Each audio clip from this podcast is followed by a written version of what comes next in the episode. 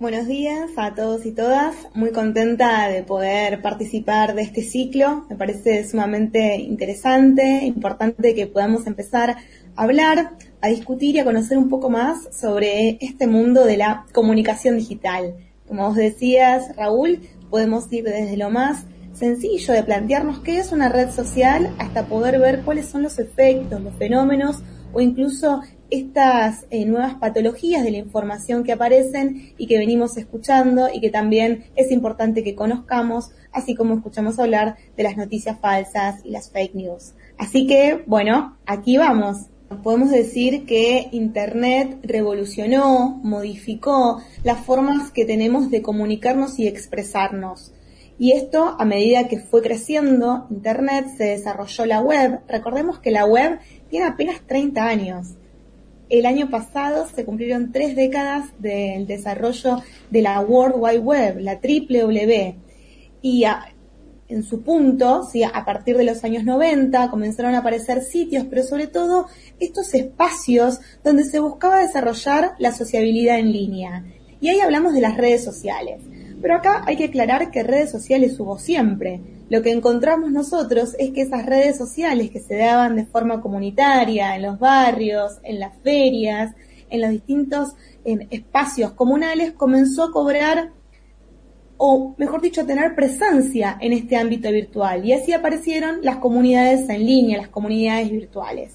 Y si uno tuviese que buscar cuáles son los abuelos el, antecedente de Facebook, ver a dónde aparecieron, nos tenemos que remontar a la década del 90. 1995 aparece Classmates. Classmates que justamente lo que buscaba era un espacio para que vos te puedas vincular con tus compañeros de la escuela. Es decir, buscaba generar ese contacto con aquellas personas que uno le había perdido el rastro. Un año después, comienzan a aparecer otras como The Globe y en 1997 aparece Six Degrees, que justamente esta red social actuaba a modo de directorio o agenda electrónica, donde uno lo que podía hacer era encontrar amigos, establecer amistad con los amigos de mis amigos y a ir formando una comunidad. A partir de ese entonces ya nos tenemos que remontar al estallido de lo que fue los años 2000. En 2003 vamos a tener el desarrollo de MySpace, 2004 Facebook, 2005 YouTube, 2006 Twitter y en ese mismo año Facebook deja de ser reservada a los estudiantes de Harvard, porque recordemos que esta había empezado también como una red eh, solo para estudiantes y que a, pesar, a partir de la popularidad que tuvo se abrió al resto de los usuarios. En 2010 llega Instagram 2011 Snapchat y si nos venimos más en el tiempo, tenemos 2017 lo que es TikTok. TikTok, una red que hoy es furor entre los adolescentes y los jóvenes y que justamente nació a partir de la fusión de una compra de la empresa ByteDance con Musical.ly. Si nosotros vemos este desarrollo, entendemos por qué hay especialistas como justamente Tim O'Reilly, que fue el que acuña este concepto de la web 2.0 que es la que conocemos como la web social o web participativa.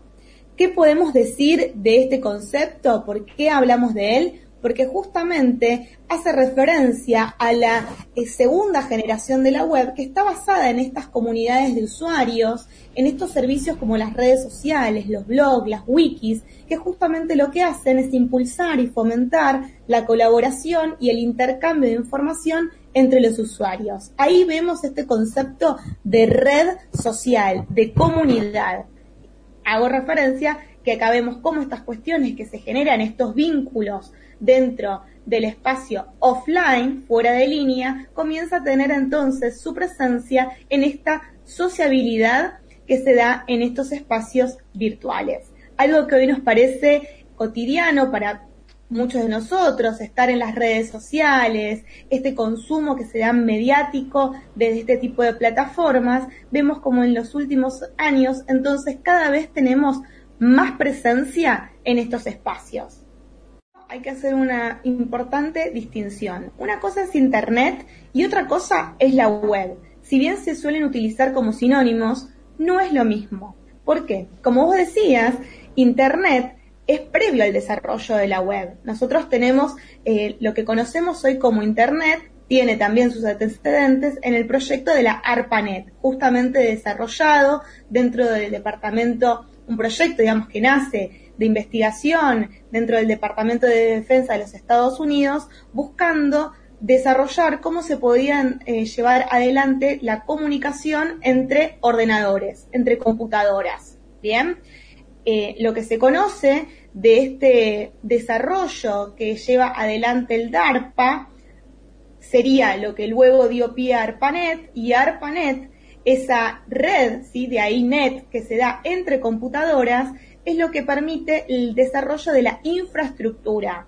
Cuando nosotros hablamos de Internet, hablamos de cables y de servidores. Es decir, estamos hablando de computadoras, vamos a decirlo de forma sencilla, que se conectan por medio de cables y que podemos entonces transmitir información, paquetes de información de un punto a otro. Y esto lo tenemos que enmarcar, como decías antes, en, el, en lo que fue el desarrollo de la Guerra Fría. Es decir, viendo cómo se podía compartir información de un punto a otro y que frente a un ataque no se perdiera toda esa información que era sumamente valiosa. Por lo tanto, se desarrollaba esta red, ¿sí? una red de ordenadores, red de computadoras. Lo que hizo Tim Berners-Lee es desarrollar un sistema de comunicación de documentos que estaban justamente conectados entre sí. Por eso hablamos que estaban eh, con hipervínculos, vamos a decir de, algún modo. Hace una red entonces de documentos que se pueden comunicar entre sí. Dentro de Internet funciona justamente, o gracias al desarrollo de esta infraestructura, funciona la web. La web es entonces un servicio más que tiene Internet. Siempre podemos decir, y esto es importante que analicemos, que a partir del desarrollo que se da de este espacio, también se ha incorporado la presencia del mercado. Es decir, la web nace con eh, una mirada de eh, democratizar el, acceso a la información, ¿sí? Eh, pensar el ciberespacio como aquella frontera que se iba a conquistar para poder tener eh, una comunicación y sobre todo el compartir, generar una comunidad que pueda eh, intercambiar información, datos y construir de forma colaborativa. Tendríamos que escuchar qué es lo que plantea justamente Tim Berners-Lee a 30 años de su creación que justamente no se ha convertido en lo que él había pensado, en lo que había soñado. ¿Por qué? Porque aparecen cada vez más eh, intereses, eh, presiones dentro de este espacio. Podemos ver entonces desde eh, el desarrollo que se hace de plataformas que lo que buscan es, porque son empresas publicitarias, es transformar esta sociabilidad, sociabilidad en línea en una materia prima para poder de ahí desarrollar nuevas propuestas publicitarias, ¿sí? Es decir, vemos cómo en esta,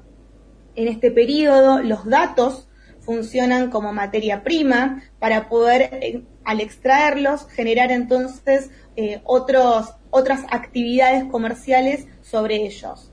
Vemos que aparecen también discursos de odio, aparecen discursos discriminatorios, aparece muchísimo la polarización, que estas son cuestiones que seguramente iremos conversando y profundizando a, lo largo de las semanas en este segmento. Pero lo que podemos ver es que esa primera idea de un espacio para poder compartir el conocimiento, si bien se han desarrollado espacios muy interesantes, como podemos nombrar a Wikipedia, donde se ha dado y se establece esta colaboración entre pares, también han aparecido otras plataformas y otros espacios donde al menos deberíamos acercarnos o abordarlos de forma mucho más crítica. ¿Y por qué digo esto? Pensemos también en los números. Esto no es algo que queda para un grupo reducido.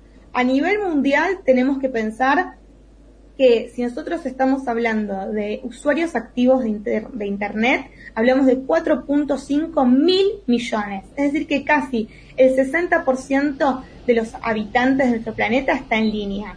Estos son datos que arroja el informe We Are Digital 2020 que desarrolla todos los años. En enero se publica We Are Social con HotSuite. Lo que nos dice es que 3.8 mil millones de esos usuarios están en las redes sociales.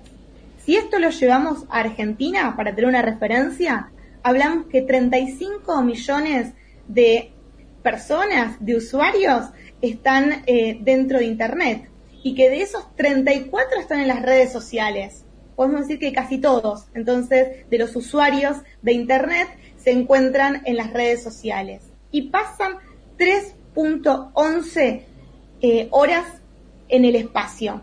Es decir, que incluso si analizamos con respecto a la media del tiempo promedio que utiliza el usuario dentro del social media, como se conoce dentro de las redes sociales, Argentina supera la media. Pasamos al menos tres horas, entonces se establece al día en este espacio de las redes sociales. Para seguir eh, pensando en números, si querés te cuento cómo son las redes más populares. ¿Querés que hagamos un ranking? Dale, dale, vamos. Vamos con el ranking. A nivel mundial, Facebook sigue dominando. Facebook está seguida entonces por YouTube, después llega WhatsApp, tenemos Facebook Messenger, WeChat, Instagram y TikTok, para tener más o menos una idea de este panorama. Y como verás, acabo de nombrar también no solo Facebook, sino también empresas que pertenecen a la empresa Facebook. En Argentina, si vemos este desarrollo y vemos cómo ha sido el ranking, la red más usada, ¿sabes cuál es? No es Facebook, una pista. YouTube. YouTube aparece entonces como la plataforma social más utilizada, seguida por WhatsApp. Después en tercer puesto tenemos sí a Facebook, que eh, para completar el ranking te puedo nombrar a Instagram y a Facebook Messenger, un top 5. Y si pensamos en eh, cantidad de usuarios que al menos Facebook puede, dice que alcanza en su red, estamos hablando de 29 millones. 29 millones de usuarios que dicen que pueden ser alcanzados a partir de su desarrollo publicitario. Hay redes sociales que aparecen y a los pocos años mueren, ¿no? Y hay otras que vemos que a lo largo de los años van cobrando mayor relevancia. Y esto también tendríamos que ver o, analizar a nivel mundial o incluso referencia en nuestro país. Para dar un, ejemplo, pensemos que LinkedIn nació en 2003. Un año después decíamos que nació Facebook y sin embargo Facebook se volvió mucho más popular, vamos a plantearlo en estos términos, que esa red. En principio podríamos distinguir y pensar por qué eh, Facebook tuvo tanta popularidad y LinkedIn parecía reservada solo como para un grupo. ¿Y por qué digo un grupo? Porque si nosotros tuviésemos que clasificar y entender cómo son las redes sociales, ¿sí? A ver cómo las podemos categorizar, vamos a decirlo, podemos hablar de redes sociales que son horizontales o generalistas, y con esto decimos que están dirigidas a todo tipo de usuario y no tienen una temática definida. Y acá entrarían redes, como decimos, como Facebook, que es diferente a aquellas redes sociales que denominamos verticales o temáticas, porque este tipo de red sí está basado, pensada en una especialización, en una temática específica, que justamente es un eje temático. Podemos pensar en redes sociales temáticas profesionales y de ahí es que yo te nombraba a LinkedIn, es decir, que estaban dirigidas para generar en este caso relaciones entre profesionales, entre empresas, pero también podemos pensar en aquellas redes que están vinculadas al ocio y por qué no pensar entonces en redes que unen algún tipo de, de, aficiones, de gustos, ¿no? De actividades de ocio y de tiempo libre. Podemos encontrar redes para los amantes de los perros, a aquellos que siguen y les interesan los autos, hasta también para redes pensadas en la fotografía, ¿no? Entonces, y ni hablar de viajes, eh, de gastronomía. encontramos entonces redes que pueden ser más eh, chiquitas, por así decirlo, en cantidad de usuarios, porque están destinadas a un grupo particular, que aquellas generalistas.